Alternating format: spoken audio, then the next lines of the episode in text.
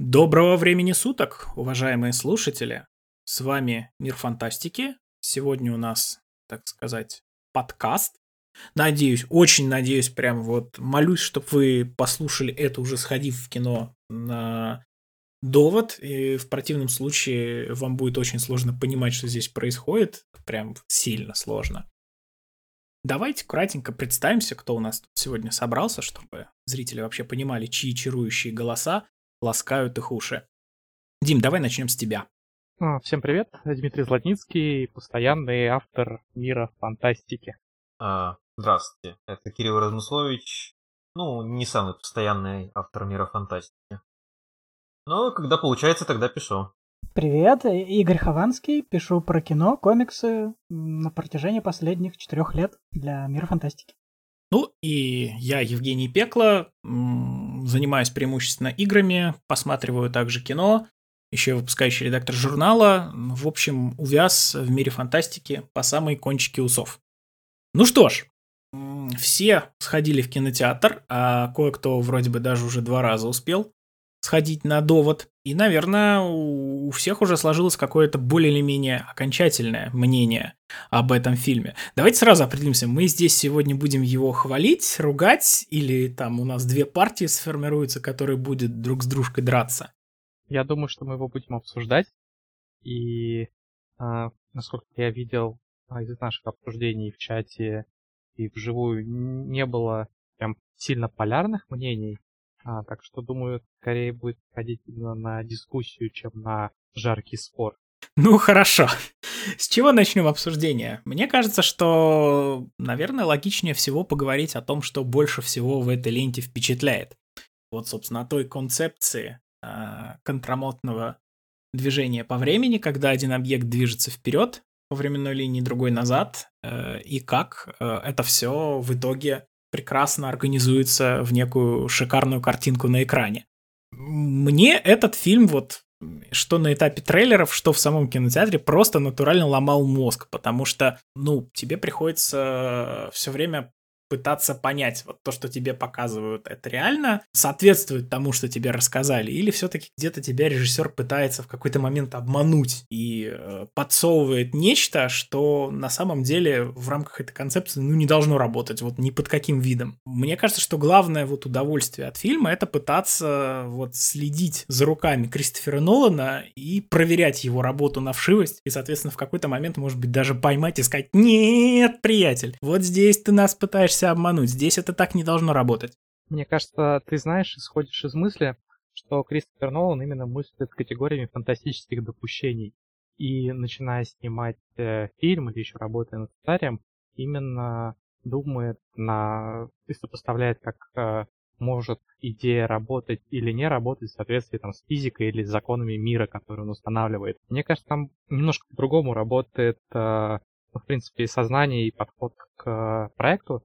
Я думаю, что он э, берет какую-то идею, которая ему нравится, и она прежде всего должна коррелировать с э, видеорядом, с какими-то э, визуальными образами, которые он создает. И в этом плане фильм, безусловно, я думаю, никто не станет спорить, работает очень круто. Потому что вокруг вот идей с инверсией построено очень много ярких сцен, э, зрелищных и нетривиальных.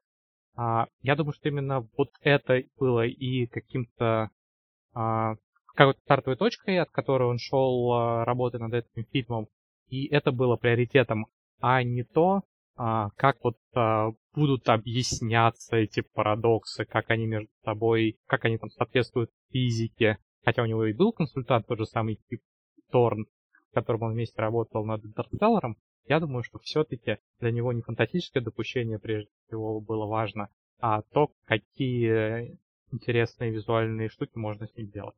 А у меня есть просто контраргумент вот сходу, потому что в фильме есть два момента, которые не обеспечивают какой бы то ни было зрелищности, но очень хорошо работают на озвученные физические принципы. Значит, первый момент это то, что человек, который движется в обратном направлении, не может дышать воздухом из, ну, противоположного для него направления. Это из химии, химических реакций действительно вытекает, потому что там используется энтропия. В фильме проговаривается, что течение времени меняет направление энтропии, и с точки зрения химии это действительно приводит к тому, что некоторые вещества не смогут взаимодействовать друг с дружкой и обеспечивать химические реакции. А первое, с чем взаимодействует организм человека, вот постоянно, то, что ему нужно, это как раз кислород. Поэтому человек не сможет вдыхать действительно обра- обратный кислород, он не будет у него усваиваться. Надо было сильно крутить эту концепцию, чтобы вот этот момент поймать. Ну и второе, это сцена, которая просто один раз этот принцип используется, что пламя, обратное пламя, оно не греет, а наоборот охлаждает. Это использовано ровно один раз в фильме, и мне кажется, что тут вот вся идея была именно в том, чтобы показать интересное следствие из такой вот причины, интересное следствие взаимодействия физических объектов, которые движутся в противоположном направлении по времени. Вот, ну вообще, на мой взгляд, когда э, Нолан все-таки создает фильм, он все-таки продумывает какой-то общий набор правил, от которого отталкивается его мир. То есть что-то изначально такое должно быть. Ну, я думаю, все помнят э, замечательное видео из Мементо, где он там рисует на доске, как его времени, линии времени стыкуются друг с другом. И мне кажется, что какая-то такая работа и здесь была определенно им проделана. Другое дело, что вообще глядя, когда я смотрел довод, я как-то вот вспоминал частую критику его, например, начала, а, в свое время, в 2050 ходил, что ну, он очень был перегружен экспозицией, да, где нам буквально очень тщательно разжевывают, как что в этом мире ну, вначале работает, что можно сделать, почему, через сколько там секунд что-то произойдет, грубо говоря, все уровни сна. А в случае с доводом у нас получается, как, как будто Нолан все это вот где-то ему это запомнил эту критику или в таком решил, ну, раз так, вот вам кино, где, грубо говоря, есть экспозиция какая-то, нам вроде что-то рассказывают, но при этом сложно вообще понять, действительно ли это все сходится в какую-то картину или нет. То есть какой-то такой принцип, как будто тебя бросают вот это вот э, в эпицентр всего этого вместе с героем, и ты просто не понимаешь, что, что, что происходит. Ну, собственно, в фильме фильме, в, фильме, это прямо говорят, типа, не пытайся понять, почувствуй это. Да, я бы это сформулировал как э, то, что экспозиция, вот если в начале экспозиция тебя, в общем-то, готовит к тому, что ты увидишь, ты примерно понимаешь, каких размахов это все может достигать, то здесь то, что тебе сообщили, оно и близко не описывает весь тот уровень того вот разгула фантазии, который будет происходить на экране. Я думаю, э, здесь в, самом скажем так, принципе кинематографичности, там не, столько важны, не настолько важны а, научные объяснения, сколько а, как это сделано. То есть можно просто подумать, что это снято а, ну, в, как, как положено с течением времени, то есть э, и стрельба, и погони, но на самом деле это же было снято именно как оно идет в обратном порядке. То есть э, они, а, актеры отрабатывали драки, в, а, как, как движения выглядели бы в обратном порядке, заучивали фразы, как они звучали бы задом наперед. И даже машина в, в сцене погони, а, которая едет ин, инвертирована, она была сконструирована таким образом, чтобы а, двигатель а, ну, как, как сказать, э, как э, управление было бы обычное, но при этом э, в обратный вид был бы у машины, вот.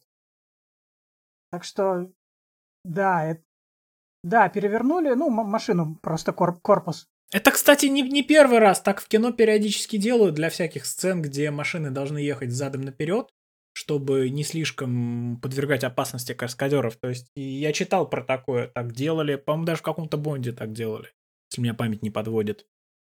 Ну, я думаю, это много где было, на самом деле не все фильмы так разбирают, как фильмы Нолана, чтобы прям такие подробности знать, как снималось. Но это, кстати, тоже отдельный кайф, когда ты смотришь э, в кадр и пытаешься понять, как он был сделан. При том, что ты понимаешь, что там минимум компьютерной графики, и по большей части это все некие операторские приемы и работа актеров. Ну, ты такой, так, а вот это, ну понятно, здесь персонаж делает обычные вещи, а здесь запись пустили задом наперед. А потом ты доходишь до какой-нибудь сцены, где обратный человек дерется с обычным. И ты такой, ну, а вот тут я уже не знаю, как это снимали. Может быть, это задом наперед сняли. Это он как раз дерется по-странному, а его противник все делает нормально. И вот Но когда тебе эту сцену потом показывают когда-нибудь с другого ракурса, и она выглядит точно так же логично, ты окончательно уже теряешься и перестаешь понимать. То есть, мне кажется, это действительно будет один из тех фильмов, где стоит потом посмотреть дополнительные материалы про то, как это снималось, как снимались все ключевые сцены. На днях, кстати, выходит книжка, ну, такой путеводитель, что ли, на английском, 9 по числа, о том, как ну, снималось комментарии. Ну, я уверен, что рано или поздно выйдет какая-нибудь режиссерская версия. Я как раз хотел сказать, что да, когда в Интерстелларе была книга Кипа Торна, поясняющая ну, физику, что и как там работает в плане черной дыры, строения системы, вот здесь бы такой гайд бы был бы очень даже кстати. Ну вот он, э, как минимум, как минимум на английском он выходит. Я думаю, единственное, что все-таки а, более кинематографичная книжка. Кип Торнток, насколько я помню эту книгу, это науч-поп, прям просто связанный с фильмом. А тут э, книжка про фильм будет выходить. Но, тем не менее, я думаю, что там будут интересные детали. А, я вот такой момент хочу предложить обсудить. Какие впечатления остались от фильма, поделиться, может быть, их обсудить. Да, пожалуй, стоит. Ну, ладно, раз э, я предложил, э, я и начну. В общем-то, я озвучу примерно то, что писал. Мне фильм понравился именно как картинка, как визуал. Он очень стильный, красивый и он необычный. То есть Нолан берет вот эту историю с э, инвертированным временем и вокруг нее выстраивает много ярких и интересных сцен, но и показательно то, что было в обсуждениях, которые у нас были сразу после просмотра, и то, о чем мы сейчас говорили, мы сразу углубляемся в а, обсуждение каких-то технических деталей, в разговор о научных э, предпосылках, вот, которые лежат в основе фильма. Работает, не работает, где он там нас перехитрил, обманул, где были крючочки какие-то, насколько это сочетается с реальной физикой. Но вот того, что было в других фильмах Нолана фантастических, каких-то человеческих историй, человеческих конфликтов, да, здесь да. почти нету. И мне, честно говоря, этого не хватило. Я знаю, что некоторые считают, что там, Нолан не очень умеет в драму, но все-таки, вот, на мой взгляд, во всех его предыдущих фантастических работах а, там были именно характеры, там было противостояние а, персонажей, где-то более яркое, как в «Престиже» или «Темном рыцаре», где-то менее а, подчеркнутое, как, например, в начале, но тем не менее, всегда у тебя были персонажи, которых ты понимал, у которых была какая-то мотивация, собственная история. Здесь же Такая история есть только у антагониста и его жены. Ну и она очень бесхитростная. А вот э, у главных э, героев это по сути, ну, просто персонажи функции э, без какой-то предыстории, без понятной мотивации. Э, за ними интересно наблюдать, но вот у меня они сопереживания, эмоций не вызывали. И, честно говоря, мне вот этого не хватило, чтобы а, прямо сказать, там, вау, это супер крутой фильм. Мне он понравился, но вот для восторга мне все-таки нужно больше эмоций. Давай мы оставим, вот э, запомним вот этот поинт насчет э, того, что у них нет предыстории, потому что про, про это, мне кажется, действительно будет любопытно поговорить. Просто пока так отметим, завяжем узелок на будущее и продолжим делиться впечатлениями. Ну, я честно скажу, что мне обычно чтобы составить полное впечатление, желательно второй раз все-таки посмотреть. Потому что по второму разу часто они мне больше нравятся, чем в первый. Ну, не всегда, ну, например, так было, скажем, с Дюнкерком и с Интерстелларом. В целом мне довод понравился. Да, есть, конечно, оговорки. Я не сказал бы, что это его самый прямо лучший фильм, конечно, но опять-таки мне фильмы Нолана там есть много вещей, которые мне нравятся. В конце концов, его даже фильмы приятно как-то их обсуждать, они какой-то простор для дискуссий, фантазии оставляют. Эм, мне этого как бы очень, очень не хватает в кинематографе. Два компьютерных чувака швыряют друг друга в стенку, это как-то это как-то совсем угнетает. Так что мне в целом кино понравилось. Ну вот, хотя, конечно, я бы предпочел еще раз все-таки посмотреть, чтобы ставить уже окончательное впечатление. Потому что, ну, кто знает, может быть, при повторном просмотре оно не понравится больше, а может быть, э, наоборот, окажется, что те моменты, что мне не понравились, они станут не понравятся мне еще больше. Но в целом впечатление пока что положительное. А, я сходил второй раз на него с разницей в неделю. Первый раз смотрел в оригинале, вот посмотрел на русском языке. Поделись прям сразу, поделись, как дубляж. дубляж, ударения некоторые вот эмоциональные проглотили. То есть обычно э, фильмы Нолана, они строятся вот на таких э, закольцованных диалогах, когда там прям ну, у него не бывает, как у Тарантино, просто вот такого смолтока, просто забавного. У него всегда все диалоги что-то значат, а обязательно будет потом использование там э, диалога, скажем так, реминесценция потом. Вот, и есть время для драматических пауз, то есть кто-то произносит крутую фразу, и нам дают чуть-чуть времени осмыслить, что вот да, сейчас про... сказали нечто действительно значимое. В данном случае, из-за того, что фильм настолько вот динамичный, вот этих драматических пауз в хронометраже э, меньше, и из-за этого актеры не успевают вот это ударение сделать и теряется иногда эффект. Если бы я не запомнил уже, не помнил уже, что там было в предыдущем диалоге сказано, я бы, наверное, мог это пропустить, потому что реально фильм требует очень большой внимательности. То есть я во второй раз ну, на русском, конечно, лучше смотрится, потому что на английском ты технические термины какие-то должен еще запоминать и либо читать субтитры, вот, следить за географией там, куда они летают. То есть я в первый раз даже не понял, что это Стальс 12 с самого начала, в последней сцене, э, в финале. Вот.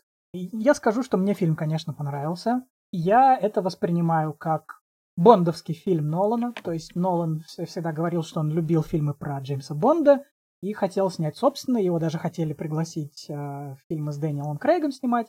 Но этого не случилось, и, и Нолан снял свой собственный фильм про черного Бонда до того, как сам Бонд там стал черным.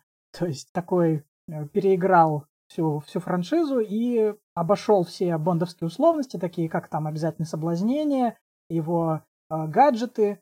Здесь тоже есть э, там так, брифинг, здесь тоже есть друзья героя, э, его команда, скажем так, вот. Но здесь и ставки высокие, то есть Бонд никогда на таких уровнях не играл, чтобы там время вспять поворачивать или бороться прям вот против, против будущего бороться. Ну, и, и против СССР, и против там всяких последствий злобных миллиардеров. И здесь есть обязательные атрибуты таких миллиардеров, то есть это правая рука, играет наш э, Юрий Колокольников. Вот, такой каноничный просто хенчман, который немногословный, большой, здоровый и бьет главного героя. Вот. Ну и в финале его ждет тоже судьба всех хенчманов. И поэтому мне, я, я, скажем так, не ждал э, предыстории от главного героя.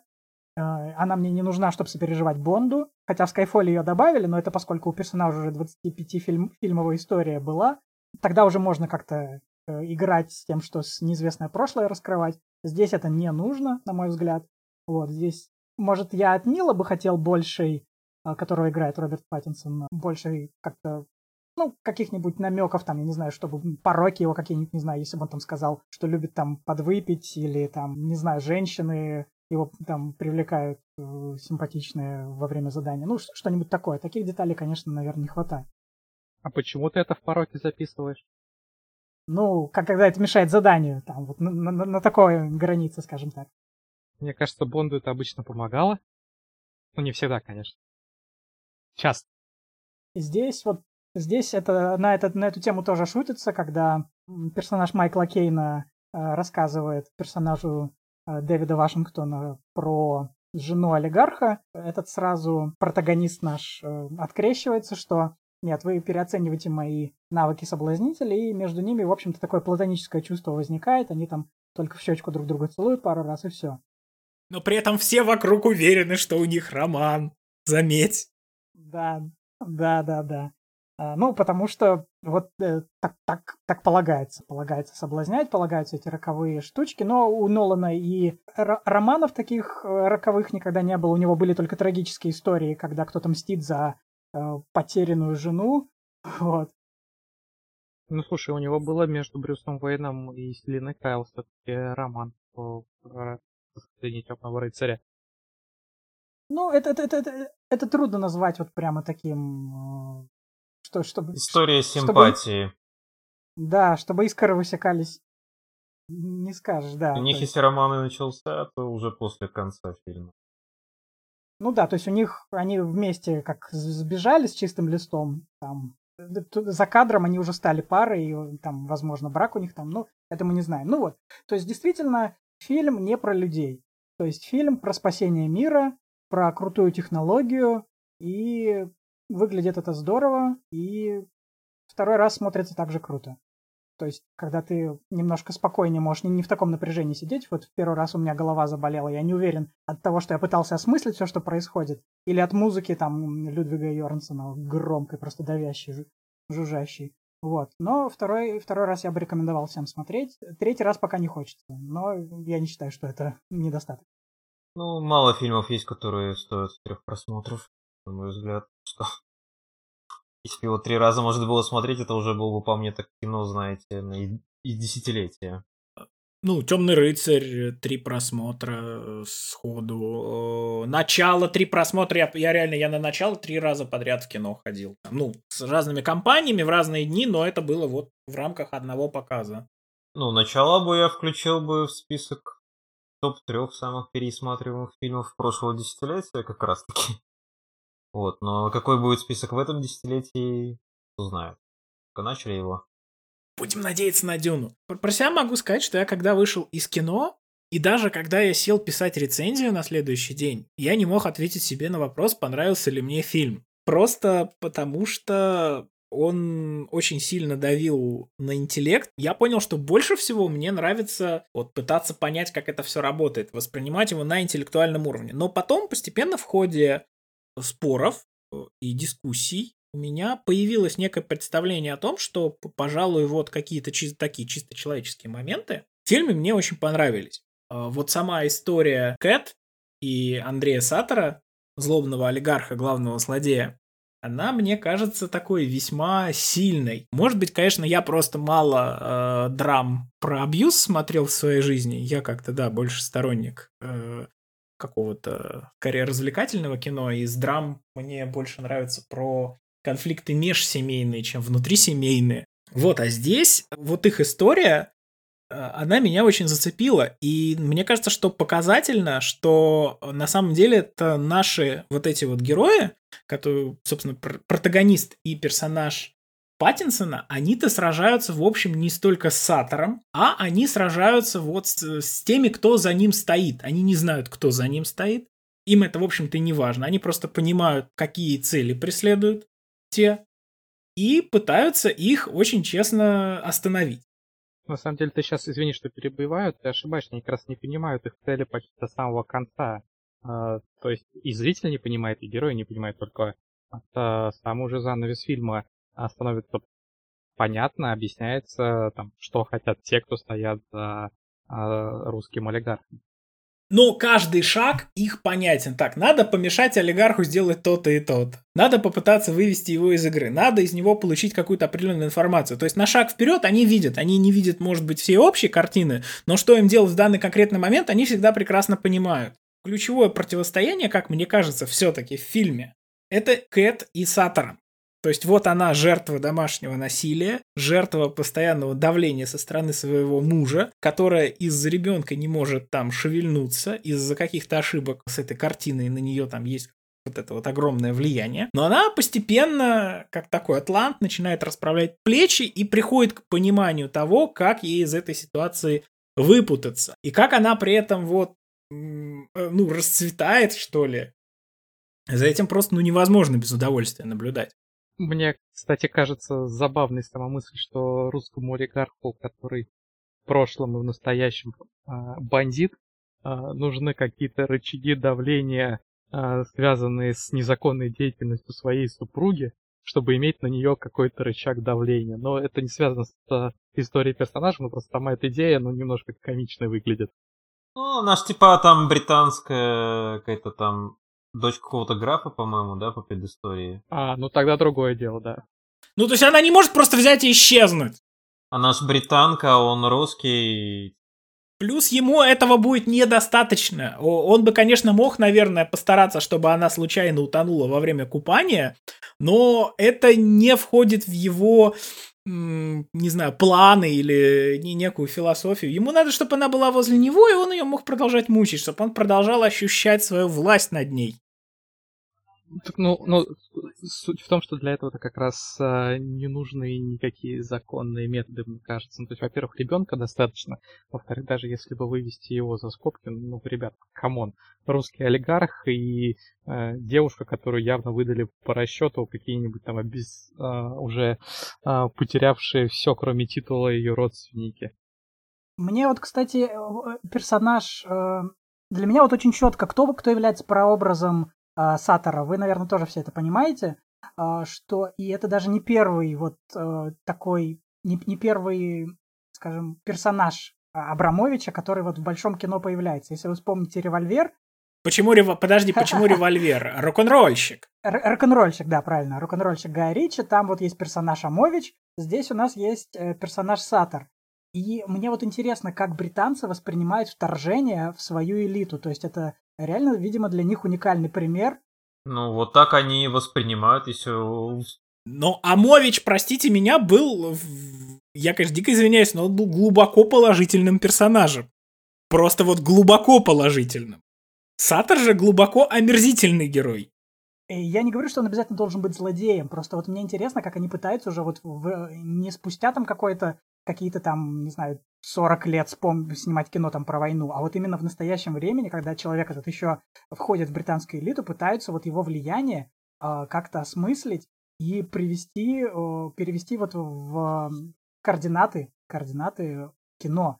То есть, что вот э, реально это не просто бондовский злодей, это еще и современный игрок, реальный участник этой элитной борьбы в, в Британии, когда там его вид на жительство не продлит там и так далее. И здесь вот он самое главное фактически действующее лицо с самой, скажем так, прописанной мотивацией истории. От и до вот мы знаем, что там с ним было.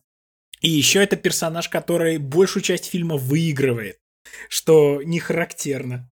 Во многих фильмах про Бонда главным был не Бонд, а злодей, которого ему нужно расправиться. Правильно? Это только вот в фильмах с Крейгом пошел такой упор на больше на самого Бонда, на его там э, на его там семью, вот это вот все. А большинство классических фильмов про Бонда главным был злодей, мегаломаньяк с очередным безумным планом. И так что в этом плане как бы Нолан с одной стороны, получается, следует традициям Бонда, но как бы по-своему. То есть, да, у него такой он так русский олигарх в качестве злодея. А хотел добавить, что по человеческим моментам есть один момент, который он не связан как бы с самим фильмом на самом деле, но вы, наверное, все заметили, сцене с Майклом Кейном в конце он говорит «Farewell, сэр Майкл». Как будто Нолан прощался с Майклом Кейном, я не знаю. Говоря, он его больше не будет звать в фильмы или что-то, но у меня как-то этот момент, честно говоря, зацепил. Может, Майкл просто на пенсию собрался и Нолану уже сообщил? Может, может на пенсию, может быть что-то в таком плане, да, но, но, но это реально, реально прощание было с Майклом Кейном. Это вот сцене, где а, Джон Вашингтон, когда он от него уходит, он говорит ему прощайте, сэр, сэр Майкл. Вот такой момент, немножко грустноватый, на мой взгляд хоть он и не связан, конечно, с фильмом, он с реальностью, я так понимаю, скорее связан. Так, на, на мой взгляд, это, возможно, самый такой человечный момент фильма. Ну там же шутка лучшая за весь фильм, она Майклом Кейном сказана. Ну-ка, ну-ка, это которая? Про это. Ну, там, где э, Вашингтон, ну, он, он советует Вашингтону вам портного подсказать, он говорит, нет, э, я сам справлюсь. У вас, британцев, нет монополии на снобизм. Он говорит, ну, действительно нет, только контрольный пакет.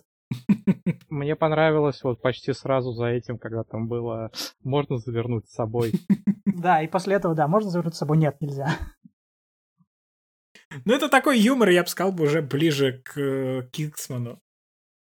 То есть легкий степ над Британией. Ну да, Кингсман ну, кстати, возвращаясь к теме, поднятой Игорем по поводу вторжения в британскую элиту, э, я не уверен, что для Нолана это какая-то прямо личная и близкая тема, потому что сам-то он отнюдь не из элиты, насколько я понимаю, но он такого происхождения среднего класса, но плюс еще там в относительно молодом возрасте переехавший в Штаты. Ну, то есть это не потомок э, лордов, которого э, могло бы сильно там, коробить, что в их круги вторгаются какие-то там э, русские богатеи. Ну, я, я не думаю, что это вот прям личная проблема. Мне просто вот интересно, как это в, в кино и уже во второй раз вот в большом кино на моей памяти, может, еще где-то было вот это показано вот так. Да не второй раз. У Гая Ричи «Последних джентльменов» тоже был какой-то там, по-моему, русский. Я уже, честно, не помню. Но он там был. В конце его там а, в «Джентльменах» был э, отец убитого мальчика. Да, да, в «Джентльменах». Он, по-моему, просто какой-то был бандит. Ну, ну, не совсем в топ Мне кажется, мы просто потихонечку пытаемся э, осознать тему клюквы, которая бесспорно в доводе есть. Потому что что злобный русский олигарх, который всем заправляет, что город Стальск-12, где когда-то, похоже, испытывали атомное оружие, но потом почему-то в конце фильма устраивают а, вполне себе такой обычный взрыв, чтобы завалить шахту. Что очень, очень, очень странная идея. Мне кажется, если там до этого взрывали атомную бомбу, то там уже все настолько должно было быть... И все, что могло рухнуть, уже должно было рухнуть, скажем так. Не, я там понимаю, там говорилось про взрыв, ну, не ядерный, а что боеголовка взорвалась, ну, в смысле, не, взорв... не ядерный взрыв, а обычная детонация, когда просто радиоактивные обломки выбрасывают. У них же там капсулу они э, зарывали, и вот это, эта капсула должна была взрывом освободиться, а потом, наоборот, ее должны были забрать. В, ре... ну, в реальности были случаи, когда ядерные бомбы именно взрывались, но не... Ну, случайно происходили инциденты, но они не ядерные взрывы, а просто вот эти плутониевые обломки там разлетались. Потом это все долго обеззараживали. Мне больше вот интересно с этой с точки зрения, ну, клюквенности, не клюквенности, реалистичности. Вот а, когда мы говорим про Бонда и про его интернациональность, то есть он, у него там всегда действие разворачивается в нескольких странах. Здесь оно тоже разворачивается в нескольких странах, в Норвегии, в Эстонии, Индия. в Украине, там, в Индии. Да, но вот а, финальная битва, она разворачивается, получается, в России, э, в ЗАТО бывшем, то есть э, Стальский 12. А как интересно, вот Бонд, он один, как правило, всегда перемещается, и мы можем ему простить, что он там где-то э, пролетает один под личиной суперагента. А как интересно, вот отряд вот этих из двух групп э, бойцов смог оказаться на территории России вот просто так по щелчку. А, ну это как раз очень просто. Они сели в корабль, двигаясь в обратном направлении, и он их привез практически любую группу перевести благодаря кораблю, который когда-то успел отплыть.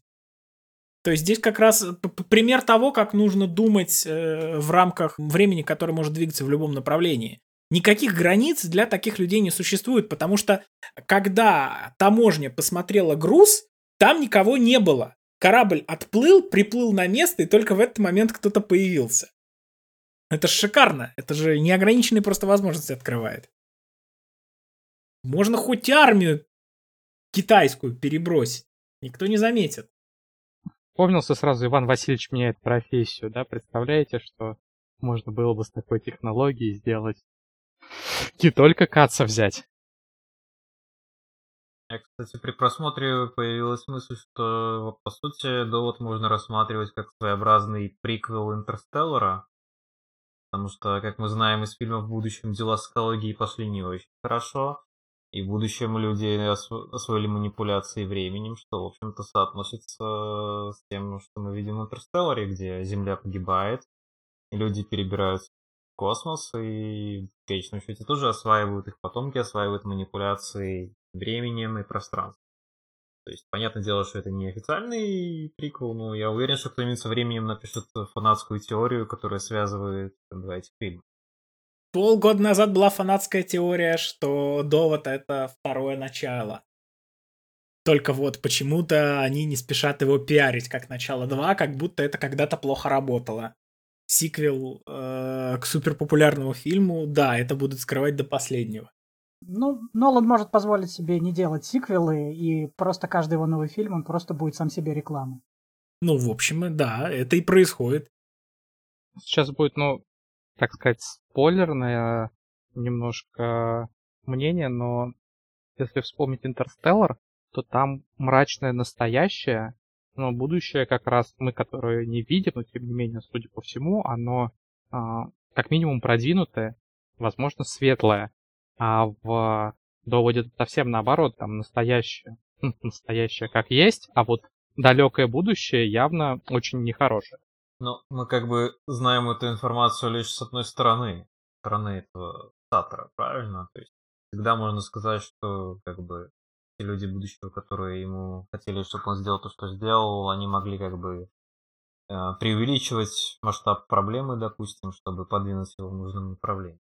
Раз уж мы пошли обсуждать эту тему, мне кажется, что мотив людей будущее такой единственный, мне кажется, весомый, мог заключаться только в том, что они обнаружили, что время, ну, закончится. То есть, что произойдет некая настолько глобальная катастрофа в ближайшем будущем, что они с ней не смогут сделать ничего. И единственным для них выходом из этой ситуации было бы как раз развернуть время, э, времени двигаясь в прошлое, явно намного больше, чем то время, которое для них в будущем. А уж придумать там какую-то мотивацию, как подойти к этому Сатору, да, они там могли ему наплести все что угодно. То есть вот просто идея э, уничтожить всех людей, когда-либо живущих, чисто из вредности, она, ну, мне кажется, весьма странной.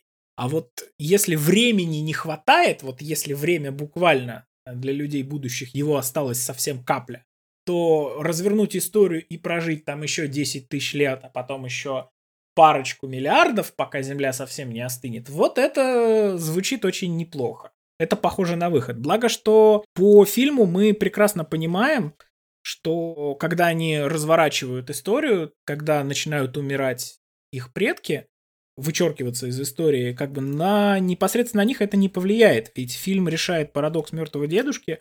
Ну, в общем-то, примерно как это было сделано и в Мстителях в последних. То есть, что случилось, то случилось. Как бы про прошлое на будущее уже на будущее, которое наступило, влияния не имеет. Никто никуда не развоплотится, и все будет нормально. Так что я считаю, что просто там в будущем будет какая-то, ну, очень глобальная катастрофа, и просто у этих ребят не было реально какого-то иного лучшего решения для продления своего существования, нежели чем просто попытаться жить в прошлом. Мне вот еще интересно, как э, вот это вот, я не знаю, может это чисто мое восприятие, а для меня фильмы Нолана были всегда, ну, по, по нарастающей масштабу, то есть от э, расследования э, убийства жены, потом до фокусов. Э, ну, то есть Бэтмена мы за скобками оставляем, а потом а, война во снах, потом а, исследование космоса, и что вот могло бы быть масштабнее этого. Вот в данном случае для меня Нолан все-таки сумел еще больше что-то сделать масштабнее, и вот именно войну со временем и, собственно, с вымиранием, с войной будущего против прошлого. По-моему, это круто. Ну, тогда мы можем сказать сразу, о чем будет его следующий фильм. Следующий его фильм будет про загробную жизнь. Война мертвых против живых. Вот как бы, да, э, это последний рубеж, куда можно повышать ставки. Ну, может быть, а, а может Нолан нас опять всех переиграет. Может, он решит снять комедию. А он же собирался там про Говарда Хьюза снять, а потом узнал, что Скорсезе снимает а, с Ди Каприо фильм и отказался. В 2004 было где-то году. Да, ну после просто после Интерстеллара, по-моему, это снова заговорили а, об, об этом проекте, потому что у Нолана же большинство проектов стоит приписка, что сценарий разрабатывался Ноланом 10 лет. На доводе написано, ну, в информации про довод написано, что 20 лет разрабатывался. Так что у него все лежит в ящичке, а потом достается. Посмотрим, это зависит от того, насколько довод соберет денег. То, конечно, в нынешней ситуации выглядит не очень. Мне кажется, многое зависит от того, что в принципе будет не только с доводом, но и с киноиндустрией в целом в ближайшей перспективе. Потому что, ну, даже если конкретно Нолан а, сейчас с доводом окупится, не значит, что даже ему будут готовы выделять там те же суммы, с которыми он привык работать, а, и что он сможет снимать так, как привык снимать там в ближайший год или даже позднее. Ну, мне кажется, да, восстанавливаться индустрия будет, наверное, лет пять еще. И, скорее всего, следующий фильм Нолана, если он его будет снимать, он будет какой-то более дешевый и, и камерный. Я, кстати, не говорил бы тут восстанавливаться. Я думаю, что она будет меняться.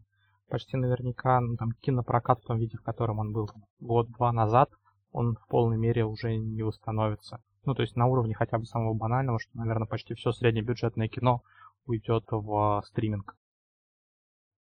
э, среднебюджетное кино фактически так же давно умерло, на самом деле. Ну, оно как раз возрождается за счет э, онлайновых э, сервисов, так что. Ну, я имею в виду в, про- в прокате. В прокате.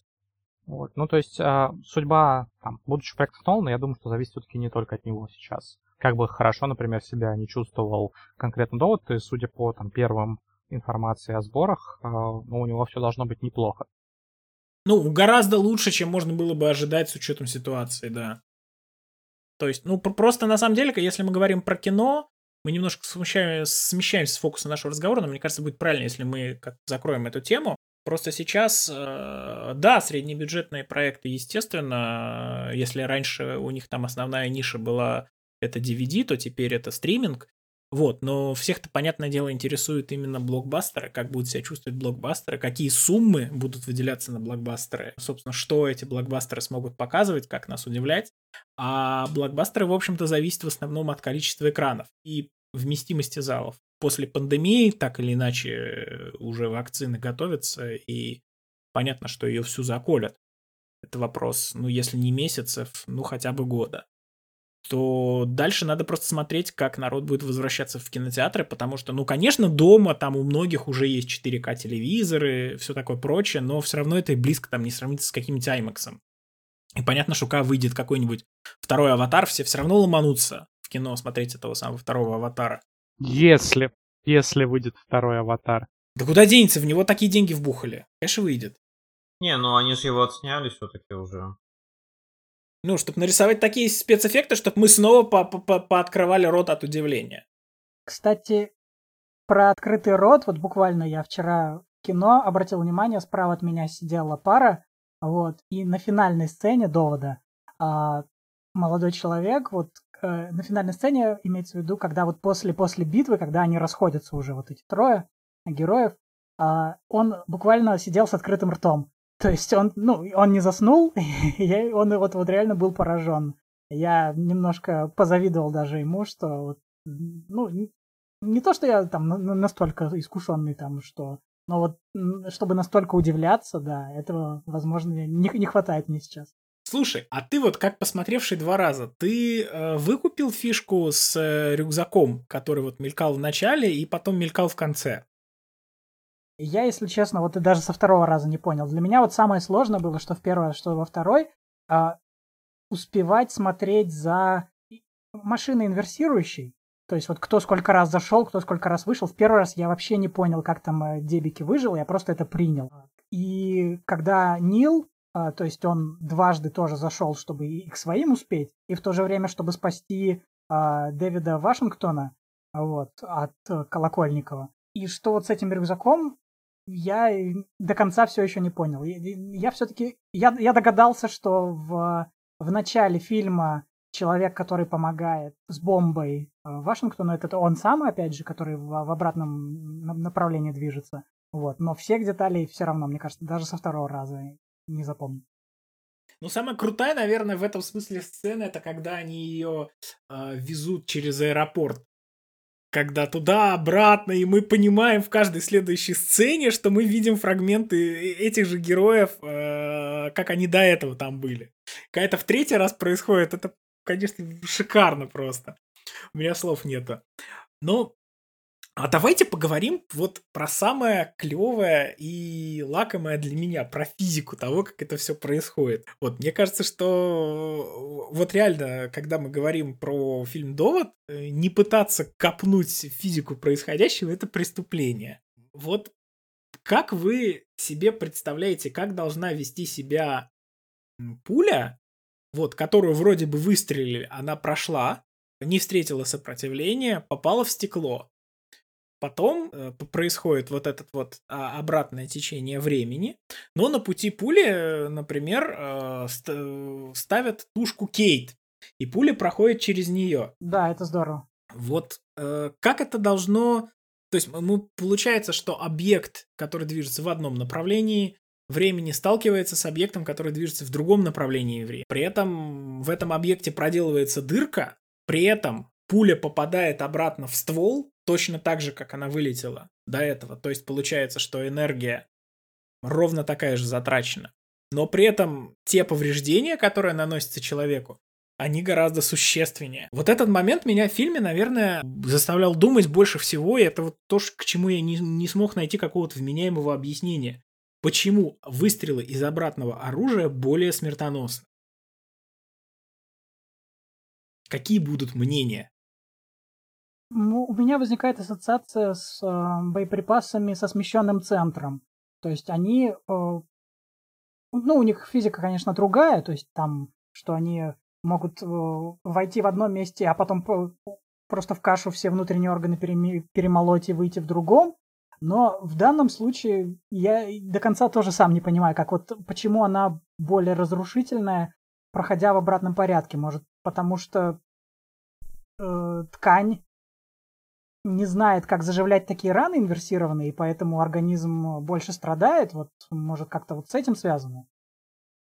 Ну, то есть тут, по идее, пуля на- наносит сначала урон внутри организма, она же появляется там, а потом идет, так сказать, на выход. И, а, ну, возможно, а, именно с этим связано то, что она наносит больше урон именно внутренним органам. Не знаю, есть ли в этом какой-то смысл. Да, это хорошая версия, мне кажется. Мне кажется, тут, э, в общем, э, Нолан-то по большому счету ведет себя, ну, как фокусник из э, Престижа. Он всегда ведет себя как фокусник из Престижа. Это его фишка. Ну, кстати, я бы не сказал, что прямо всегда. Там, например, Бэтмен начало и тоже Темный рыцарь, они во многом достаточно прямолинейные фильмы, там вот как раз они другим берут. Но вот тут он как раз должен заставить тебя поверить. А, а то, что на самом деле это не магия, а трюк, ну, как бы, ты понимаешь, когда фокус уже закончен. И вот он с этим справляется, и это очень здорово, потому что когда ты смотришь, ты обычно в его магию веришь. Я просто вспомнил, что перед просмотром довода мне попадалось на глаза а, такое рассуждение, что типа у Нолана в каждом фильме обязательно присутствует некая мертвая женщина, которая в значительной степени влияет на сюжет. И вот как-то получается, что это первый фильм, где этого не происходит. То есть здесь нет какой-то мертвой женщины, которая бы влияла на сюжет. В Дюнкерке этого тоже нет. Нет. И, возможно, это в моей статье видел. А, я считаю, что произошла просто эволюция сознания. Вот он просто вот а, придумывал мотивацию а, для своих героев. И действительно, что Мемента, что а, Престиж, что Бэтмен Начало, что Темный рыцарь. Вот. А, что а, начало. Вот. Там действительно мертвые женщины серьезно влияют на сюжет. Но просто потом а, он осознал, что для него мотивация, как для зрелого взрослого мужчины с детьми, это дети. И поэтому в Интерстелларе уже идет упор на детей. Так и в начале мы упор на детей тоже идет. Не, там отношения с женой большую роль играют в начале, а в Интерстелларе этого действительно уже нету. То есть мы детей-то не видим актерской игры детей, а в Интерстелларе мы дети это действующие персонажи. И любовь отца к дочери, когда он разрывается между долгом и тем, что он хочет э, с ней остаться и увидеть, как она вырастет. Вот. И, и здесь, здесь тоже не, не какая-то там месть идет, а вот именно, что э, героиня для героини сын — это ее мир, как она говорит. Правда, для меня это прозвучало, когда она повторила там в моменте, что, особенно на русском, я не знаю, но я просто хмыкнул, когда она сказала, когда ей говорят, вот погибнет весь мир, и она говорит, добавляет, и мой сын тоже. Для меня это вот прозвучало не, не по-настоящему. Вот. Э, но вот как, как эволюция самого мышления Нолана произошла, для меня здесь вполне очевидно.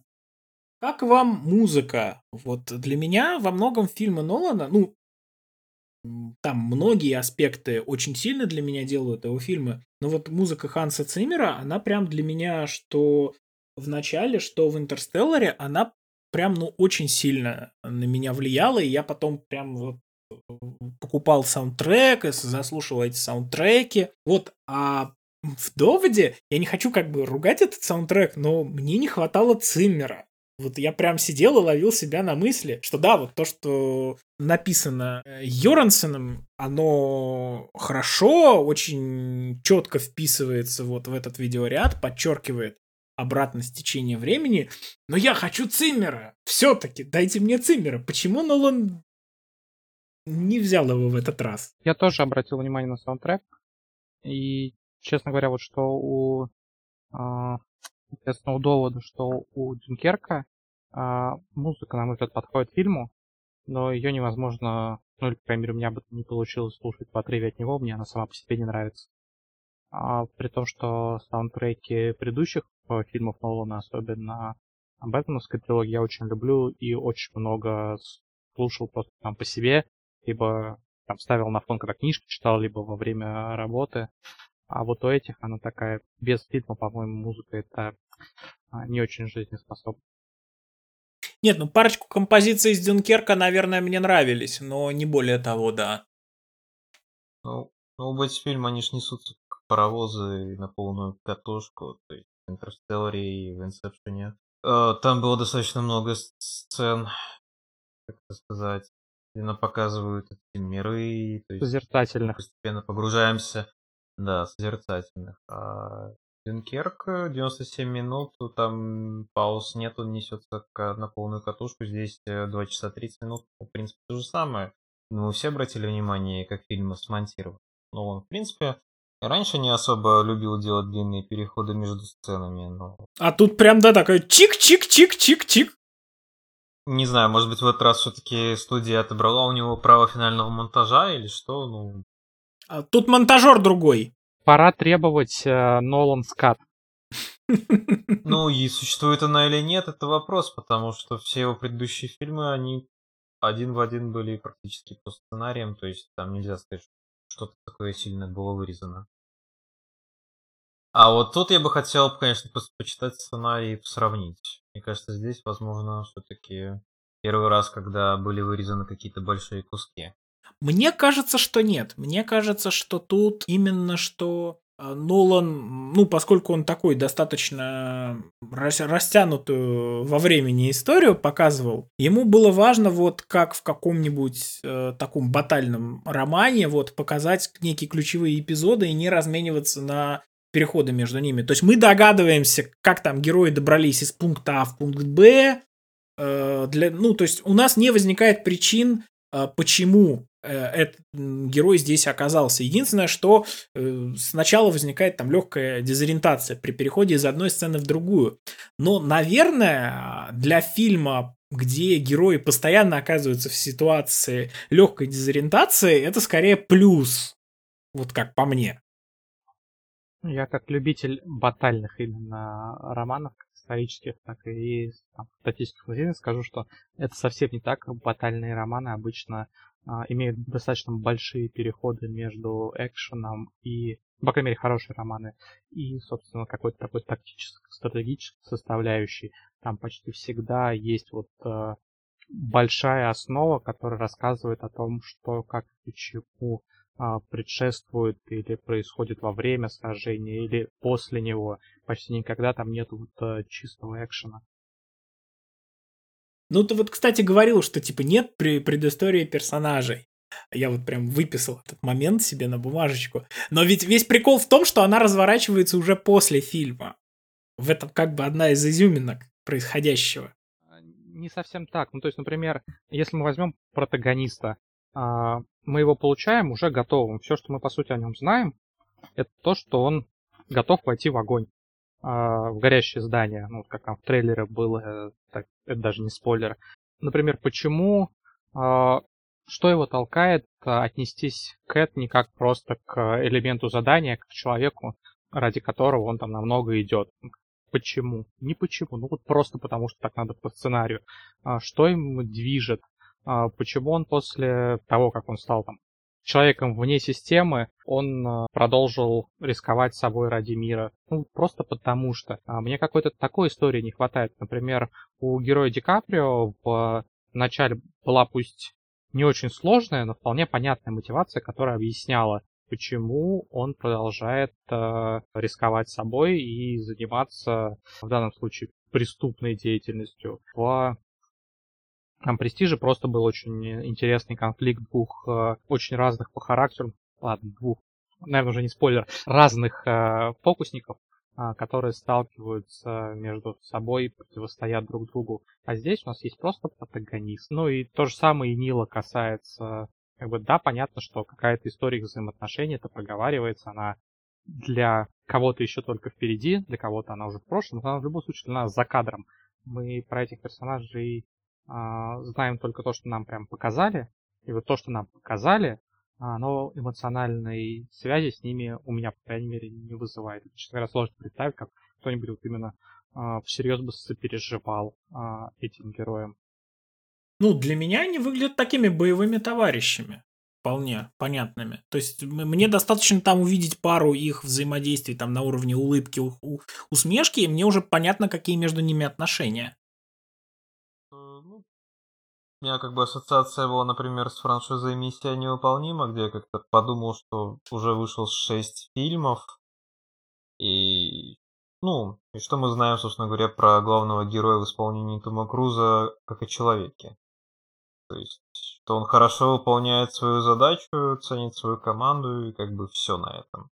Ну, потом к нему добавили жену, но по сути это ничего, собственно, не изменило. Это уже шесть фильмов, и зрителям это устраивает. Ну, разница в том, что миссия невыполнима, это вот прям чистый аттракцион, который вроде как ни на что больше не претендует. Так а фильмы Нолана это разве не аттракцион? По ну, а сути? а Нолановские ну, фильмы я, по крайней мере, Он просто более, он более серьезный, но это все равно ну, развлекательное кино. Оно, безусловно, развлекательное, но я привык от них получать еще и какую-то драму и эмоциональную составляющую, а не только вот какую-то такую пищу для глаз. И все-таки, ну, там, про персонажа Топа Круза из «Миссии невыполнима» мы постепенно, ну, за счет того, что шесть фильмов, мы узнаем побольше, хотя, ну, там понятно, что тоже персонаж а, и он сам, и его окружение достаточно одномерны. Ну, как-то вот от миссии невыполнимая, как от Бонда, честно говоря. Но по умолчанию такого ждешь. А, я понимаю, что ваши ожидания ваша проблема, а, но тем не менее, но от Нолана я привык получать еще и какую-то эмоциональную отдачу, которой здесь мне не хватило. Опять-таки скажу за себя лично, но бы с, персонажем Паттинсона, с Нилом все-таки в конце есть достаточно эмоциональный момент, который, ну, мне лично понравился. Понятно, что мы толком ничего действительно, как он говорит, что когда-нибудь он расскажет свою историю, но за кадром, но сама эта сцена мне понравилась. Она меня вызвала ассоциации, как ни странно, а, с Гиперионом, где ну, я, я насколько понимаю, что-то было похоже в Докторе Кто, но я его просто не смотрел, поэтому я просто где-то это читал. Не знаю, но мне этот момент понравился. Хотя, конечно, да, по сравнению с началом, ну, понятно, что там, конечно, куда больше эмоциональности было. Так что я понимаю, собственно, возможно, поэтому, ну, как бы я, я тоже говорил, что я не могу сказать, что это прямо лучший фильм Нолана, но все-таки, на мой взгляд, это не критический недостаток. Мне кажется, кажется, возможно, я не прав, это мое предположение, но я думаю, что если фильм э, усвоить полностью на интеллектуальном уровне, когда это перестанет тебя отвлекать, ты как бы лучше начнешь воспринимать ту эмоциональность, которая в него заложена. Она там все-таки есть, как минимум. Ну, по крайней мере, мне будет интересно при пересмотре как бы линии еще раз посмотреть больше на Паттинсона, на него персонажа, первые сцены их знакомства этот момент, который, может быть, ускользнули от них. Я надеюсь, что они там есть. Да, там есть, там, когда он даже говорит, что заказывает выпивку для него, вот, он говорит, мне там, не помню что, а вот ему ди- диет-колу. Вот, он говорит, нет, мне содовую. Нет, тебе диет-колу, я знаю. Вот, он говорит, ты хорошо там осведомлен. Говорит, да, в нашей профессии надо. Это вот при повторном просмотре, да, это понимаешь, что вот эти моменты а, ну, и мне верится, что за кадром Паттинсон уже знает, что, ну, хорошо знает его, но а, не может, естественно, ему об этом сказать сейчас, потому что он не поймет. Паттинсон вообще какой-то вот в этом, ну, то есть он здесь как актер, мне кажется, очень хорошо раскрылся, потому что у его персонажа, ну, не так много возможностей что-то показать, что-то продемонстрировать. Но в тех сценах, где у них есть какое-то взаимодействие, вот он некую какую-то душевную такую теплоту прям вот отыгрывает. Ну и более того, у него есть какая-то такая хитринка, что ли, в глазах. Я знаю больше, чем а, ты думаешь, что я знаю. И это причем с первых же сцен считывается. И на протяжении, мне кажется, ну, практически всего его появления в кадре, особенно когда там не экшеновые сцены, а когда какое-то там диалоговое взаимодействие. Ну, типа вот да, вот такое ощущение, что Да. Паттинсон сыграл даже больше, чем здесь можно было сыграть. Да, мы с девушкой вот сидели вчера, и она меня все донимала. Скажи, он злодей, он предатель? Вот, то есть у него какой-то секрет есть, и мне пришлось все-таки сказать, что нет, это нормально. А, ну, в смысле, что он э, свой, но... Но что он секрет у него есть, да. Да, что он знает больше, чем показывает. Так что это действительно э, видно. Он Бэтмен. Да, да. Это было, это было секретом для Нолана, но не секретом на самом деле, потому что он что-то знал. Вы же знаете, да, эту историю?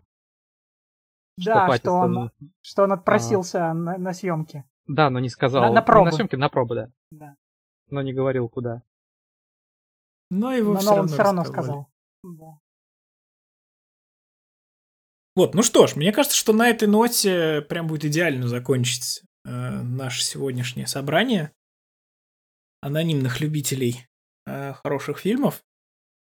Надо, наверное, сформулировать какую-то итоговую мысль, потому что, ну, если мы собрались и поговорили, то будет странно расходиться без итоговой мысли. Кто хочет что-нибудь сказать такое обобщающее напоследок? Давайте я начну.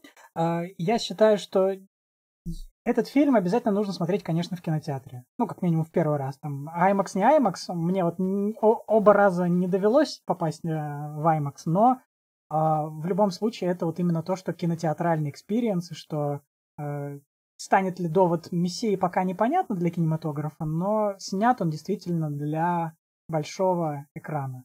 Вот, и что фильм э, получится оценить э, на полную там для каждого конкретного человека, естественно, лично, но полное э, впечатление будет только из кинотеатра. Я писал в своей рецензии, я, в общем, не готов кого-либо звать в кинотеатры в текущих условиях, ну, то есть тут каждый решает сам за себя. Но для тех, кто готов пойти в кинотеатр, наверное, в этом году а, сопоставимых поводов это сделать будет буквально по пальцу руки. И довод, конечно, фильм, который заслуживает того, чтобы его смотреть, в принципе, готовы пойти в кинотеатр. А, ну, если нет, то посмотреть его, когда он появится уже в тех или иных э, сервисах. Я думаю, что как раз очень будет интересно пересматривать там покадрово, даже без комментариев, а тем более с комментариями создателей, чтобы вот, э, разбираться во всяких нюансах. А, По поводу фильма я хотел сказать, что, ну, я вообще при всех, всех его минусах, все-таки рад, что хоть кто-то еще есть в Голливуде, кто, ну, не боится, может делать такие фильмы, брать такие концепции и таким масштабом и снимать, и люди дают добро, потому что, ну, кино в любом случае не самое простое для восприятия, мягко говоря, особенно при первом просмотре.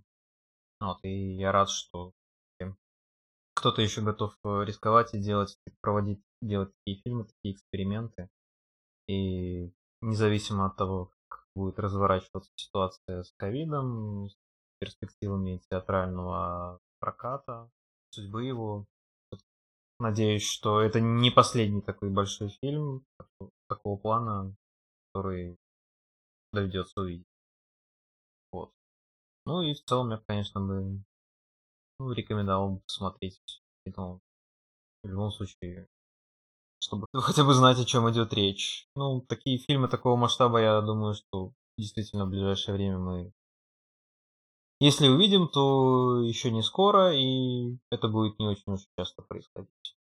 Ну, я думаю, что Дюна сопоставима достаточно по масштабам. Ну, Дюна, да, но тут просто еще такой эффект, что все-таки Дюна это экранизация, и когда я шел на довод, я толком я не знал, что я увижу. А Когда я буду идти на Дюну, я знаю, что это будет. Я надеюсь, что это будет очень красиво, эффектно, будет отличная музыка Циммера, но ну, мы же знаем сюжет книги, правильно? Ну, я ее читал, по крайней мере. Ну, я сценарий читал, она очень близко к книге. Ну, первая половина, по крайней мере. Потом во второй будет, не знаю. Будут какие-нибудь неожиданности, но... Вопрос, вопрос в том, знает ли его Вильнев. Ну, Вильнев умеет снимать медленное кино.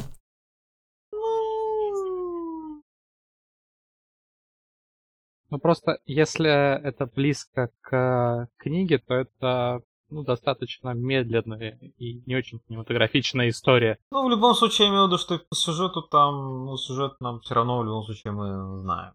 В том плане нас... Вот о том и речь, о том и речь. А, ну, это спорное утверждение, которое в топе И будет ли вообще вторая половина, собственно говоря.